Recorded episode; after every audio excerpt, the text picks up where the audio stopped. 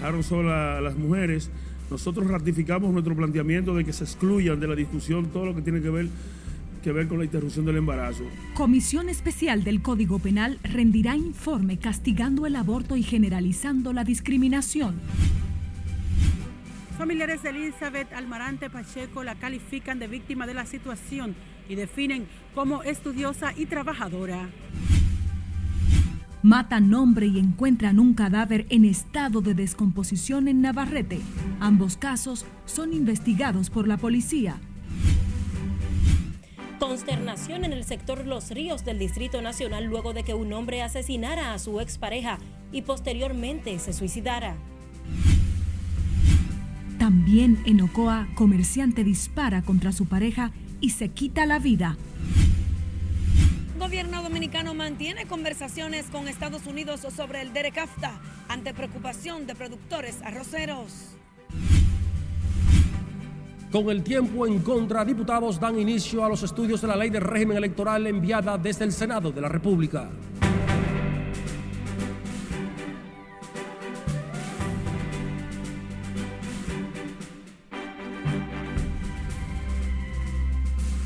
Hola, muy buenas tardes. Qué grato honor que sintonizan con la Red Nacional de Noticias en esta primera jornada informativa. María Cristina Rodríguez hará el recorrido noticioso junto a todo el equipo técnico y de producción. Valoramos su fiel sintonía. Las iglesias y otros sectores conservadores se impusieron a los neoliberales en el Senado de la República, donde la Comisión Especial que estudia el Código Penal rendirá un informe castigando el aborto generalizando la discriminación. Nelson Mateo con los detalles. Se conoció tal, se dejó tal y como se conoció a, prima fase. Es un copy-paste.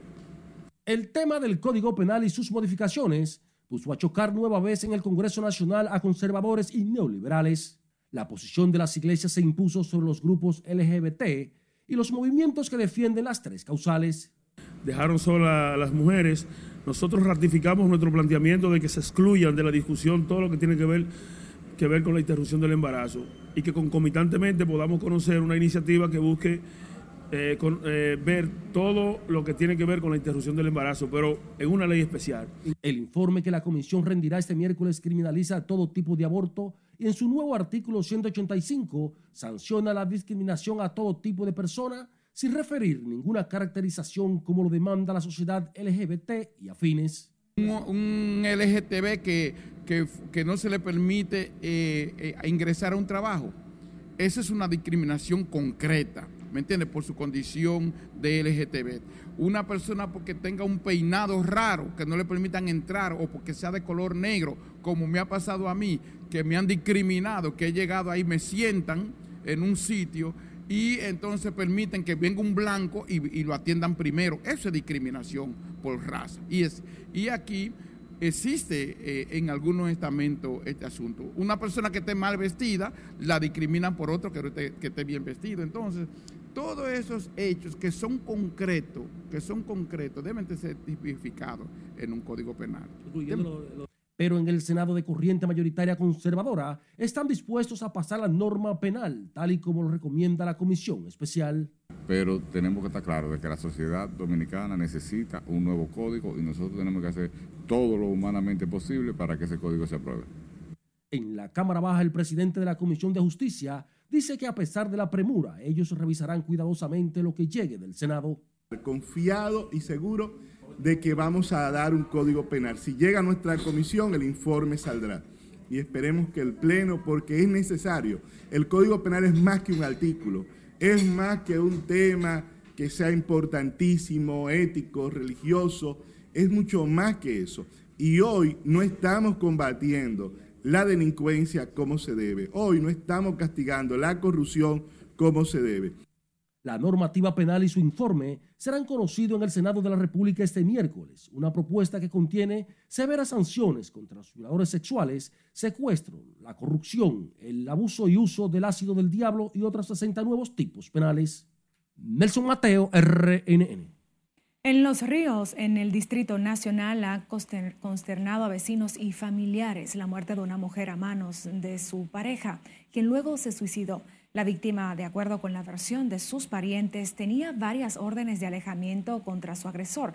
Sin embargo, esto no impidió que el hombre la atacara pese a las súplicas de la mujer.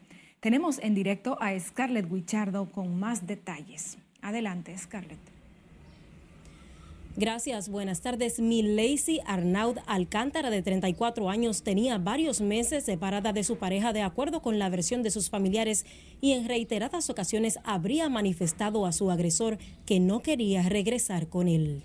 Pensamos que iba a pasar así porque ella ya había puesto su denuncia y pensamos que ya él no iba a volver a seguir insistiendo. La mujer falleció tras recibir al menos un impacto de bala en la casa donde vivía en este callejón del sector Los Pinos, en Los Ríos donde residía con su hija de 11 años. Yo estuve con ella en, recientemente y ella me dijo que no estaban juntos. Alegre, trabajadora, ay, cariñosa. Ay, era mi muñeca. Ella lo tuvo una vez detenido y entre la fiscalía eh, parece que hubo un acuerdo, no sé, un macuteo, y lo soltaron. ¿Era una persona violenta? ¿eh? ¿Cómo era? Muy violento, deportado de por sí. El hecho de sangre ha consternado a los vecinos de la mujer y el hombre identificado por algunos comunitarios como José Soto, quien tenía varias órdenes de alejamiento. Parece que había una situación de celo, aunque rumoran algunos vecinos que él días anteriores, como que había dicho en el colmado que está ahí adelante, donde hay un parquecito acá, la salida ahí, que como que esa, tengo esta pistola aquí, esto es uno para ella y uno para mí, como que él había dicho eso. Yo la, veía así, ella llegaba de su trabajo y uno la conocía así cuando ella pasaba por ahí, la veía la cara, pero era muy raro porque ella no compartía con nadie. Ella tenía hasta orden de alejamiento y todo eso, entonces, ¿tú sabes cómo es? Aquí la justicia actúa después que pasan las cosas. Ya me llama, está en la cama. Me en cuenta porque tiene una niña ya en la guardería y llamaban y no. Entonces ahí cuando llegaron la, policía fue que rompieron. El hombre se dio un tiro, él mató a la mujer y eso fue lo sucedido. Tras disparar contra Arnaud Alcántara, su victimario se suicidó. La hija de la víctima de feminicidio, al momento de la tragedia, estaba en la guardería del colegio donde estudia, por lo que no presenció la escena del crimen. Los restos de la mujer fueron trasladados a su ciudad natal en el Batey de San Juan para recibir cristiana sepultura. Esta es la información que tengo de momento. Paso contigo al centro de noticias. Muchísimas gracias por tu reporte en directo, Scarlett Guichardo. Mientras tanto, en San José de Ocoa, otra muerte la produjo un comerciante a su pareja, quien luego se quitó la vida al propinarse un disparo. Edward Aguas Viva mató a su mujer, Liseli Mejía, cuando ésta se encontraba en una fiesta al presentarse al lugar y sin mediar palabras, disparándole e hiriéndola mortalmente. Acto seguido procedió a suicidarse. Ambos cadáveres fueron llevados al hospital local de Ocoa, aunque la mujer llegó con vida. Falleció mientras recibía atenciones médicas. De acuerdo a versiones, Liseli Mejía había recibido varias alertas acerca del notable comportamiento violento, quien se convirtió en su verdugo. Ahora nos vamos a Santiago, específicamente al municipio de Navarrete, donde un hombre de 42 años resultó muerto de bala en medio de un conflicto por el amor de una mujer. Además, las autoridades investigan otro caso, un cadáver hallado en estado de descomposición en el canal Viejo Carril de la misma zona. Junior Marte amplía. El hecho de sangre se produjo anoche en el municipio de Navarrete. La víctima Domingo Cabrera Arias presenta un disparo a la cabeza. Sí, que él debe entregarse por la vía legal porque es lo mejor que debe de hacer. Porque el ser humano nosotros no podemos matarlo, quien tiene derecho a Dios de matarlo. De acuerdo a la policía, Cabrera Arias, quien presenta un alto historial delictivo, defendía a la mujer que era golpeada por unos jóvenes que están prófugos. Le decían Pelú. Esta persona de 42 años de edad perdió la vida por impacto de bala. Sin embargo, este, cuando llegaron al lugar los investigadores que lo depuran, se dan cuenta que una persona con 11 registros policiales, con 11 fichas.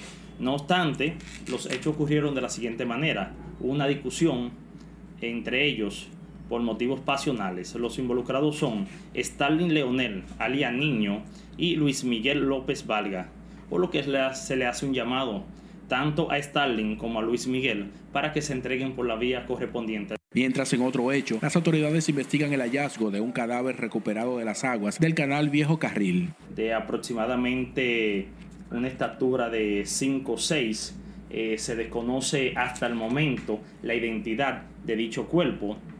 Más sin embargo, eh, sí sabemos que tiene de 4 a 8 días, eh, según el médico forense de, de fallecido. Ambos casos se producen en menos de 24 horas en Villa Bisonó, Navarrete.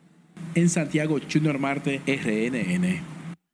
Las autoridades apresaron tres personas que habían sido sorprendidas robando retrovisores de vehículos en el municipio Baní, provincia Peravia. Los detenidos son Luis Alberto Cabral Encarnación, residente en Alma Rosa, Santo Domingo Este, Judith Antonio Mercado Cuevas, que reside en Villa Estela, Barahona, y Starling José Mercado Beliard, residente en la zona oriental. Los sospechosos se desplazaban en un carro marca Hyundai Sonata color gris y se ocuparon 21 espejos de retrovisor y 19 protectores de los mismos, dos ribetes, tres celulares y más de 7 mil pesos en efectivo.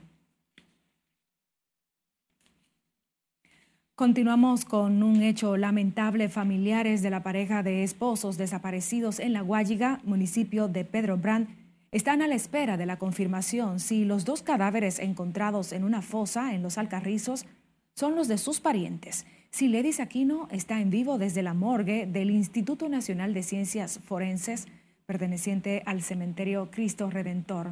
Adelante, Siledis, buenas tardes para ti.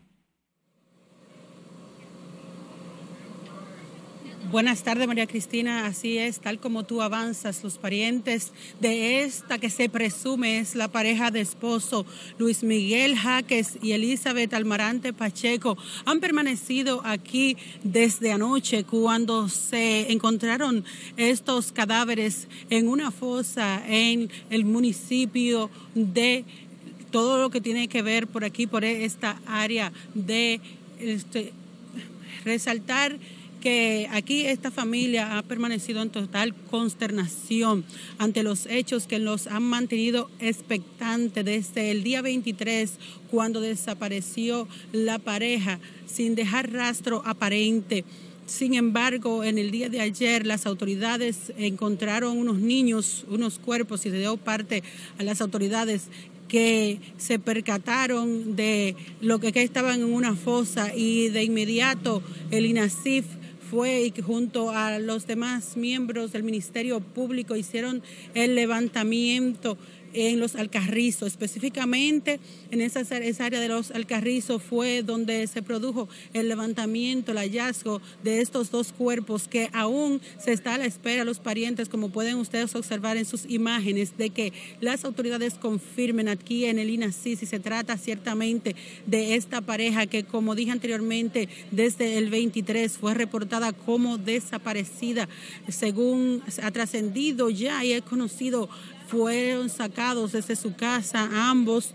También las autoridades tienen el vehículo Hyundai en el que se había sacado a esta pareja desde su hogar. Este hecho ha sido lamentable. Todo el país se ha mantenido expectante, además de sus parientes, sobre este hallazgo y de lo que ha ocurrido con esta pareja y que ha consternado aún más por la reacción de los niños. El Finalmente, hace en esta misma semana, uno de los pequeños imploraba a Dios en oración para que aparecieran sus padres. Aquí en esta sede del INACIS conversamos con familiares quienes describen que Elizabeth ha sido una víctima de la situación. La describen también como una persona estudiosa, trabajadora y sus desarrollos en la Iglesia Católica específicamente, donde esta joven maestra se ha desempeñado en diversas actividades artísticas.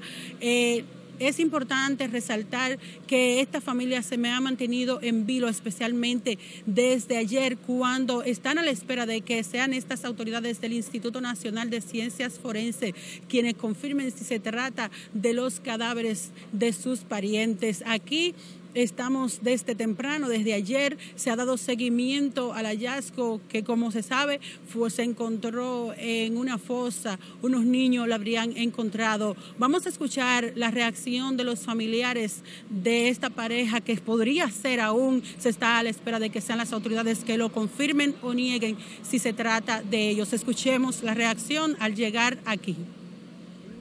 Vivir una situación que no quisiéramos a nadie verla. Dos madres independientemente con un dolor, un dolor que, nos embarga. La población, tanto la Iglesia Católica a la cual pertenecía la niña, como el colegio donde ella pues eh, fue profesora, realmente deja un vacío muy grande y reflexiones en cuanto a todo, pero como les decía anteriormente, esperamos en Papá Dios que, que puedan decir realmente lo que hay, todavía se desconoce, pero estamos muy tristes, somos parte de ellos, de todos, y nada, muy duro lo que está pasando en nuestra Guayiga. No, no está, no está identificada todavía, estamos aquí esperando. ¿Y él cómo era el joven? Se veía un muchacho tranquilo, realmente yo no sabía tanto de él, no sé tanto de él. Eh, somos todos aproximadamente un año. Cuando usted dice que ella fue una víctima, ¿qué usted se Digo, una víctima eh, porque una, era una niña prácticamente inocente al verse envuelta en esta situación, tal vez entró sin darse cuenta en qué estaba, en qué mundo estaba entrando y las consecuencias la, ya las sabemos. Todavía no se sabe porque están, averiguando para ver si ese es el cadáver, no se sabe todavía. No se puede dar informaciones si no se sabe si él o no. ¿Qué ustedes han vivido durante todo este tiempo pues, sin saber y sin saber? No sé decirle, madre. Pues yo paro trabajando y yo paro trabajando por interiores.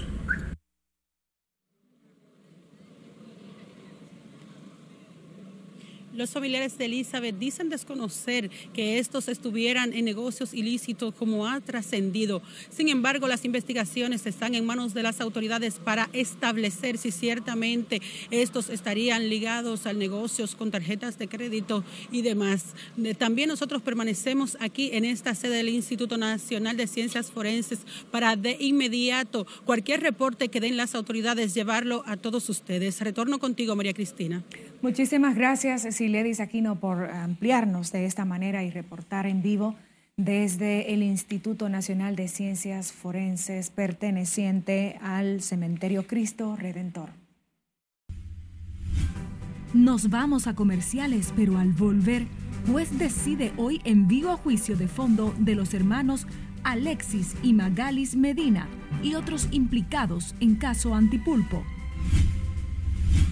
Y en el plano internacional, nuevas réplicas sacuden a Turquía y Siria, que cuentan sus más de 5.000 víctimas mortales por dos potentes terremotos.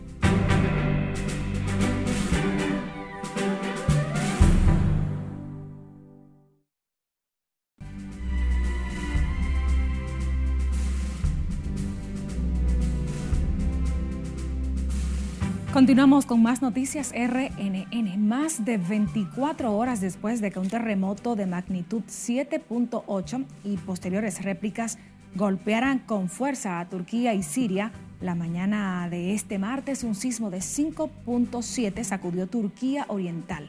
Cesarina Ravelo amplía. El sismo de magnitud 5,4 complica los trabajos de búsqueda y rescate de sobrevivientes y aumenta la incertidumbre en ese país donde los muertos sobrepasan los 5.000. Centenares de heridos y damnificados, cientos de edificios destruidos por varios terremotos que se sintieron en unos 24 países de esa región, siendo los más afectados Turquía y Siria. El convenio sismológico inició con un terremoto de 7,8 seguido de 7,6 y réplicas de 6.7 y 6.0. El primero ocurrió en la madrugada del lunes, que además de dejar el país en estado de desastre, mantiene en estado de pánico al territorio. Decenas de países de Europa, América, la región mediterránea y Asia Central, además de la ONU, se comprometieron a enviar equipos de rescate a Siria y Turquía tras el impacto de la catástrofe sísmica. Al menos 36 muertes tras un aluvión provocado por la lluvia que se registraron en el departamento de Arequipa, al sur de Perú. El temporal de lluvia provocó daños materiales que incluyen 5.495 viviendas, 538 kilómetros de carreteras y 34 puentes. Las precipitaciones y derrumbes han dejado unas 20.700 personas damnificadas tras las inundaciones. Las autoridades de Arequipa declararon estado de emergencia por 60 días en esa localidad. Nos quedamos en Perú porque fueron asesinadas seis personas de una misma familia, incluidos dos menores de 10 y 12 años, en Lima. Las víctimas fueron interceptadas en las afueras de un centro comercial en el distrito de San Miguel por un grupo de sicarios que los atacaron a tiros cuando se desplazaban dentro de un vehículo particular de color blanco. Varias de las víctimas tenían antecedentes penales por lo que no se descarta que se tratara de un ajuste de cuentas, pero se investiga el caso. El expresidente Jair Bolsonaro tiene previsto regresar a Brasil en las próximas semanas y hacer oposición al gobierno de Luis Ignacio Lula da Silva. El expresidente brasileño agregó que continuará haciendo política tras considerar que hay ausencia de líderes de derecha en Brasil para que el país no se sumerja de una vez por todas en el socialismo o el comunismo. Bolsonaro, que el primero de enero perdió su inmunidad, ahora enfrenta 16 investigaciones en el Tribunal Superior Electoral y por lo menos a otras cuatro en el Supremo Tribunal Federal en Brasil, algunas por supuesta implicación en los actos del pasado 8 de enero, cuando bolsonaristas radicales atacaron las sedes de los tres poderes de Brasilia. Gran sorpresa se llevó el personal de una funeraria que se disponía a trasladar un cadáver cuya persona había sido declarada muerta tres horas antes, pero la encontraron respirando. Se trata de una señora de 82 años, quien había sido declarada sin signos vitales en Long Island en una residencia de ancianos ubicada en el estado de Nueva York. La mujer, cuyo nombre no ha sido revelado, fue trasladada a un hospital. En las internacionales, Cesarina Ravelo, RNN. Continuamos con más noticias de interés y tenemos una de último minuto. Como sabemos, la audiencia sobre el fallo del caso Antipulpo está en desarrollo y ya el juez eh, y magistrado del séptimo juzgado de la instrucción del Distrito Nacional, David Timoteo Peguero, dispuso decisiones y entre ellas está que el imputado Alexis Medina y los demás imputados en presuntos actos de corrupción administrativa respondan en un juicio de fondo de los hechos que se le imputan. También, bueno, entre los eh, que fueron enviados a juicio de fondo están Fernando Rosa, Aquiles Christopher Antonio, Florentino Méndez, Rigoberto Alcántara Batista, José Alarcón, Fulvio Antonio Cabrera, José Idelfonso Correa, Libni Arodi Valenzuela Matos, Francisco Ramón Brea Morel, alias Johnny, igualmente Víctor Encarnación Montero, Lina Ercilia de la Cruz Vargas, Cristian Manuel Ramírez, Carlos Martín Montes de Oca y su esposa Paola Mercedes Molina Suazo. También José Dolores Santa, Huacal, Bernabé, Bernabé Méndez. Escuchemos eh, parte de lo que fue la decisión del juez que tomó la decisión de rechazar eh, varios de estos incidentes de inadmisibilidad, de incompetencia, de nulidad de la acusación y de inconstitucionalidad de los abogados de los imputados. Del marco también de la audiencia preliminar a la solicitud de devolución de bienes que fueron realizadas. Representante técnico de Víctor Encarnación solicitó la devolución de un vehículo marca Volvo. Observamos que en efecto fue allanado. Observamos también una prueba de contentiva de acta de registro de vehículo que señala que refiere a un investigado que no está en este proceso, no está sujeto a decomiso, no se ha aducido que sea propiedad del imputado, por el contrario, se dice que es propiedad de una persona de nombre eh, de apellido Taveras, por lo tanto, procede a coger la devolución de dicho bien, la solicitud de devolución de dicho bien.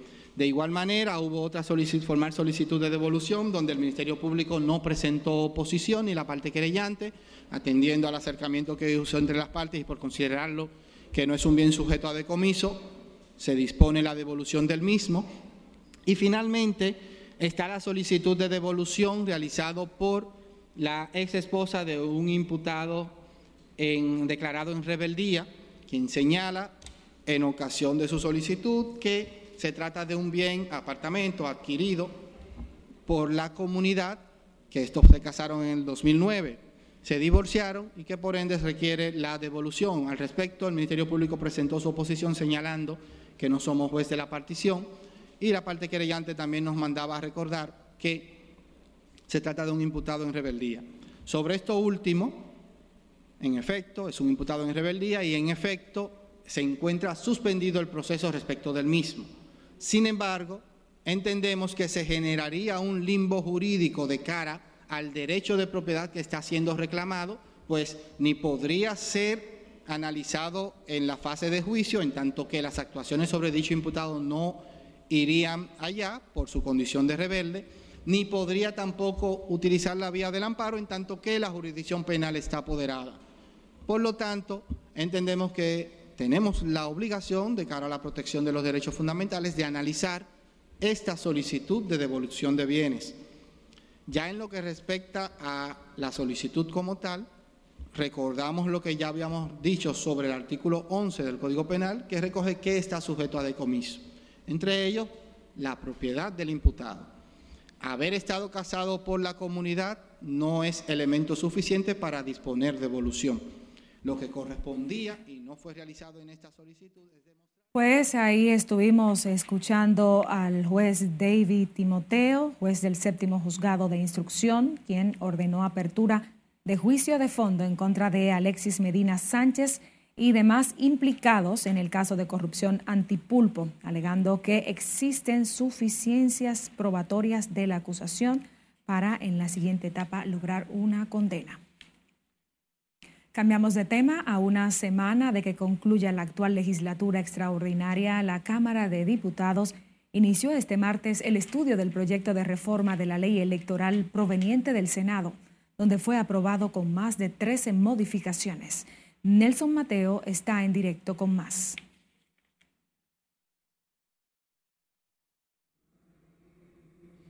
Buenas, tardes, tal y como tú afirmas, en la mañana de este martes en la Cámara de Diputados se dio inicio a los primeros trabajos de revisión de la ley de régimen electoral por la comisión que preside el diputado Elías Huesin Chávez, quien dijo además que las modificaciones que fueron incorporadas a la pieza en el Senado serán analizadas para procurar un consenso que permita su sanción en la Cámara Baja.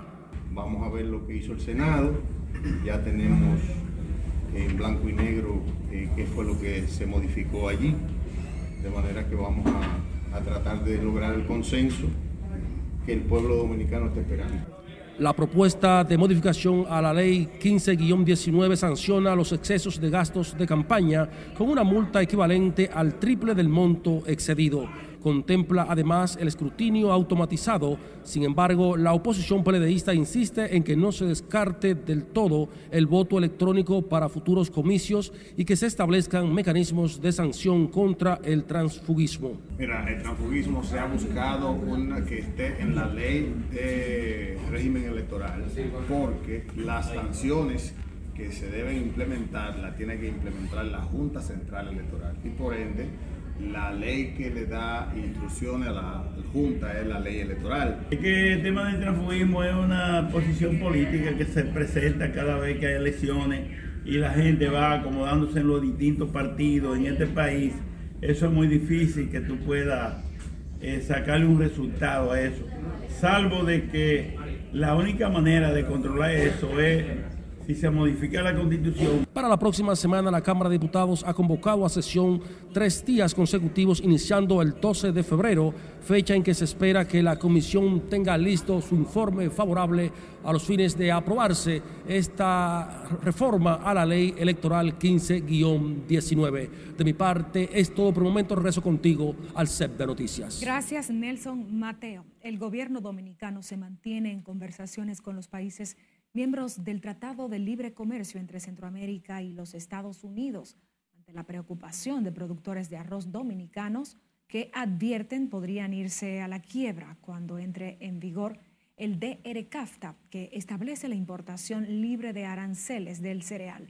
La afirmación la hizo este martes el ministro de Agricultura tras asegurar que el gobierno no se descuida con el tema. Tenemos a Lauri Lamar en directo con más detalles. Buenas tardes, Lauri. Gracias, buenas tardes. Al asegurar que el gobierno se mantiene en trabajo permanente con autoridades de Estados Unidos y otros países que forman parte del Tratado de Libre Comercio, el ministro de Agricultura aseguró que se le buscará una solución que no perjudique la producción nacional. Bueno, es que muchos de, esos países miembros no tienen eh, la cantidad ni la importancia que tiene el arroz para la República Dominicana. Limber Cruz destacó la importancia del arroz para República Dominicana, donde se consume más de un millón de quintales cada mes y cuya producción genera miles de empleos. Más de 23 provincias dependen de la producción del arroz. 300 mil empleos genera el arroz.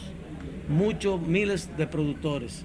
Entonces, eh, la importancia que tiene el arroz en la República Dominicana es de, de atención para los Estados Unidos y para cualquier país. El funcionario además insistió en los esfuerzos del gobierno para mantener el abastecimiento y estabilidad de los precios en alimentos de consumo masivo, entre los que destacó el plátano. Pero ya el plátano ha ido descendiendo significativamente. El plátano subió en los meses de diciembre, a principios de enero, pero ya tiene tres, tres semanas en caída. Ustedes saben, todos conocen, la mayoría conocen que yo soy productor de plátano. Yo vendo plátano tres y cuatro veces a la semana en finca. Y, vienen bajando desde 9 pesos, 8 pesos, 7, ya están a 5 pesos en finca. Los arroceros habían informado su temor al impacto que tendría en el sector la entrada del DERECAFTA y advirtieron que podría afectar la producción local. República Dominicana es signataria del Acuerdo de Libre Comercio con Estados Unidos y Centroamérica, que contempla, entre otros puntos, importaciones libres de aranceles desde el territorio estadounidense a partir de enero del 2025. De mi parte es todo retorno al estudio. Muchísimas gracias, Laura Lamar.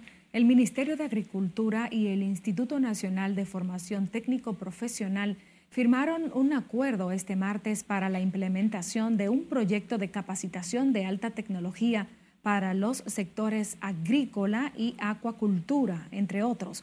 El director del Infotep resaltó que a través de este acuerdo la institución impulsará la oferta formativa de cara a los cambios a fin de responder a las actuales necesidades del sector agropecuario. A cultivar en ambiente controlado cantidad y calidad suficiente para un mercado exigente. Esos invernaderos, como se le llaman, los vamos a, con la asesoría técnica de agricultura, a formar los trabajadores de finca, los técnicos, que aprendan el manejo o que puedan eh, fortalecer su conocimiento. Mediante el convenio, ambas instituciones se comprometieron a desarrollar proyectos e iniciativas de investigación y estudios que sirvan de apoyo a las identificadas como claves. El acuerdo tendrá una duración de dos años y establece programas de capacitación que irán de la mano con las transformaciones de la industria 4.0.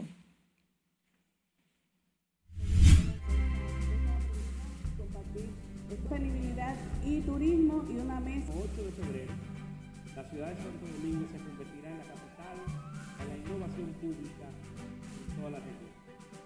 El Ministerio Administrativo de la Presidencia, con el apoyo de todo está listo para la realización mañana, miércoles, del Foro Internacional de Innovación Pública bajo el lema Presente y Futuro de los Servicios Públicos de República Dominicana, que se celebrará por primera vez en el país y que encabezará el presidente Luis Abinader.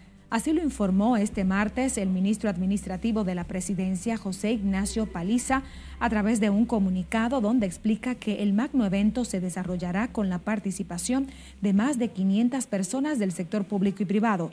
En el documento, Paliza destaca que esta actividad convertirá a la ciudad de Santo Domingo en un espacio de intercambio sobre el futuro de la innovación pública y de manera muy particular colocando una mirada hacia República Dominicana el foro tendrá como principal expositor al mandatario Luis Abinader junto a investigadores y expertos internacionales y además contará con la participación de la alcaldesa Carolina Mejía, ministros y otros funcionarios del gobierno. Nos vamos a comerciales. Quédese conectado con la Red Nacional de Noticias a través de nuestro portal, canal de YouTube, redes sociales. Por supuesto, puede interactuar con nosotros por nuestra línea de WhatsApp o escuchar nuestras jornadas informativas por las distintas plataformas de audio.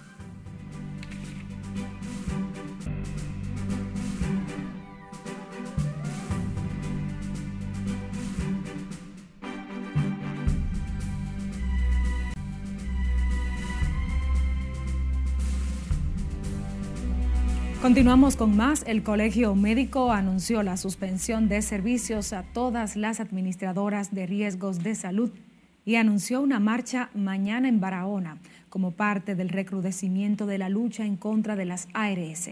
Siledis Aquino tiene la historia. La profundización de nuestro plan de lucha. La lucha del Colegio Médico en contra de las ARS pareciera no tener fin anunciaron nuevas manifestaciones con una marcha mañana en Barahona. Levantemos unidos nuestro reclamo contra este modelo estafador, este modelo azaroso que se vertebró, que se estructuró. Y lo voy a decir en términos ríspidos, para joder al dominicano mientras el jueves y viernes no atenderán a los pacientes asegurados, un duro golpe para los cotizantes en la seguridad social que desde hace más de tres meses se han mantenido en una tensión constante. Solamente se atenderán los servicios de emergencias y los pacientes críticos. Estos paros irán escalando en los próximos días e incluirán los planes privados de dichas intermediarias. Peor situación atraviesan los afiliados a las seis administradoras de salud como Mafre y Universal, suspendidas casi al inicio del conflicto que mantienen los calenos por la ampliación del plan básico, cobertura en medicamentos, igualación de tarifas y otras demandas. En todas las ocasiones que se ha subido la cápita, desde los 483 pesos cuando inició el modelo hasta los 1555. Siempre las ARS se han alzado con más del 60%, dejando a la población y a nosotros los prestadores en ascuas. Este es un modelo que ha servido para ser más poderoso al sector que detenta la intermediación en contra de este pueblo. Ha habido dinero para aumentarle las ARS, pero no ha habido dinero para aumentar el volumen de medicamentos, ni ampliar el plan básico, ni siquiera equilibrar lo tarifario, que era lo que más se pedía. Con el nuevo plan de lucha anunciado por los gremios, son impactados unos 18 mil prestadores y más de 4 millones de cotizantes. En su última resolución, el Consejo Nacional de la Seguridad Social aprobó un aumento de 15% a las clínicas privadas y centros de diagnósticos y un 20% a los médicos. Sila Disaquino, RNN. Familias desalojadas en el sector Córbano Sur en San Juan clamaron hoy por la mano amiga del gobierno tras quedar en las calles por la destrucción de sus viviendas. Julio César Mateo nos cuenta más. Se trata de más de 50 familias que ocupaban terrenos del Estado hace más de cuatro años. No venía de molea, regozo matar a una gente adentro de su casa. Eso es un abuso. Nosotros tenemos cuatro años aquí. Nadie ha venido, venían sin preaviso ni nada de madrugar. ¿Me entiendes? Porque deben poner en preaviso y uno saca sus jaguares no demole a uno así porque no somos animales, no somos ciudadanos todos dominicanos. Aunque reconocen que ocuparon de manera irregular estos terrenos, se quejan por la manera en que actuaron las autoridades. No, nosotros no metimos porque estaban, eh, ella quería negociar esto con los regidores, con los políticos. Entonces nosotros no somos personas necesitadas, que necesitamos un hogar. Y ella estaban eh, dándole esto terreno a personas que pueden tener una casa. Explicaron que funcionarios locales les habían prometido la entrega de estos terrenos, hace mucho tiempo, sobre todo en periodos de campaña. A las seis, cinco minutos llegaron, con todos estos niños aquí acotados, sin avisarle a nadie. Nosotros lo que queremos es, que se haga justicia. Nosotros queremos que hagamos justicia. ¿Sabe por qué? Porque esto es del Estado y si es del Estado, nosotros somos el Estado todo. De su lado, el Ministerio Público dio a conocer que actuaron luego de una sentencia emitida contra los invasores. El Ministerio Público está eh, con la finalidad aquí de mantener la protección de que no se maltrate a ningún ciudadano. Porque supuestamente hay una sentencia que autoriza el desalojo y estamos para proteger, para que no exista ningún atropello de, de ninguna índole. Los terrenos ocupados por decenas de familias en el año 2019 son propiedad del Ayuntamiento Municipal de San Juan de la Maguana. En San Juan de la Maguana, Julio César Mateo, RNN. Saludos buenas, el que gane es el que goza. Vamos a escuchar a los protagonistas del equipo dominicano, principalmente al capitán Emilio Bonifacio y al manager José Offerman. Simplemente es hablarle a los muchachos, tratar de recordarle de que el juego de ayer, después que pasó, nada se podía hacer. Simplemente eh, prepararnos para el día de hoy, salir al terreno y dar lo mejor eh, del equipo y pudimos conseguir eso, donde pudimos conseguir una victoria muy interesante y, bastante cómoda. Eh, hoy en día eh, un partido donde fue bastante bueno para el equipo, necesitábamos un juego como el de hoy, donde nuestro lanzador Moyes ah, tiró ocho entradas y tuvimos tiempo de darle oportunidad a nuestro bullpen de, descansar. De nada, súper contento con la victoria de hoy. Yo creo que, eso dice mucho de, este equipo y los equipos ganadores, después viniendo de un juego como el de anoche, eso es lo que, lo que hacen y no bajar la cabeza y tener la memoria corta y, dar lo mejor de sí.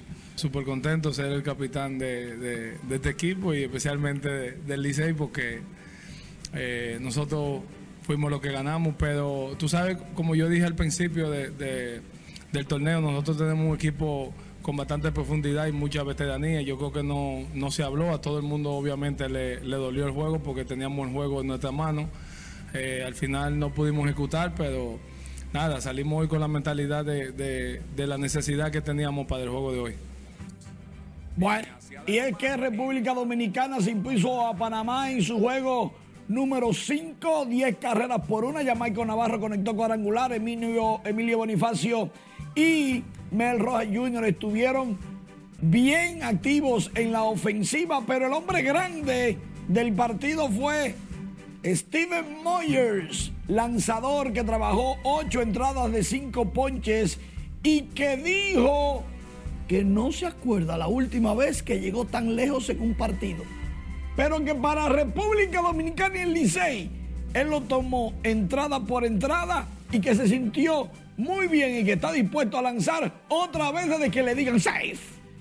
Muy buena jugada en el home de Mel Rojas Jr. evitando ser tocado. Y ahí estuvo la clave, la agresividad de los dominicanos fue clave. Y lógicamente Mel Rojas Jr. El que hace una buena hace la otra. Muy buena defensa. República Dominicana está en el segundo lugar. Se enfrenta nada más y nada menos que a Colombia a las 6 de la tarde. Dominicana tiene que ganar para avanzar. México con una victoria ya está asegurando clasificación. Gina Mambrú y Natalia Martínez están en Turquía, pero tranquilas. Ellas están bien, sanas, lejos de los acontecimientos recientes, apenadas por lo pasado, pero le han dicho no hay juego de voleibol profesional de la Liga de Turquía, se queda en el hotel, tranquilitas hasta nuevo aviso. Qué bueno. El Comité Olímpico Dominicano hace unos minutos compartió su realidad económica con la prensa deportiva y nacional, diciendo que las medidas serán drásticas, pero necesarias para poder para poder tener un renacer económico, porque ahora mismo en el Comité Olímpico Dominicano, si hay para agua es mucho. Lógicamente, cosas pasan en la administración Pregunta, cuando pude, si usted presupuesta, esto es clave, María Cristina, en este problema del Comité Olímpico.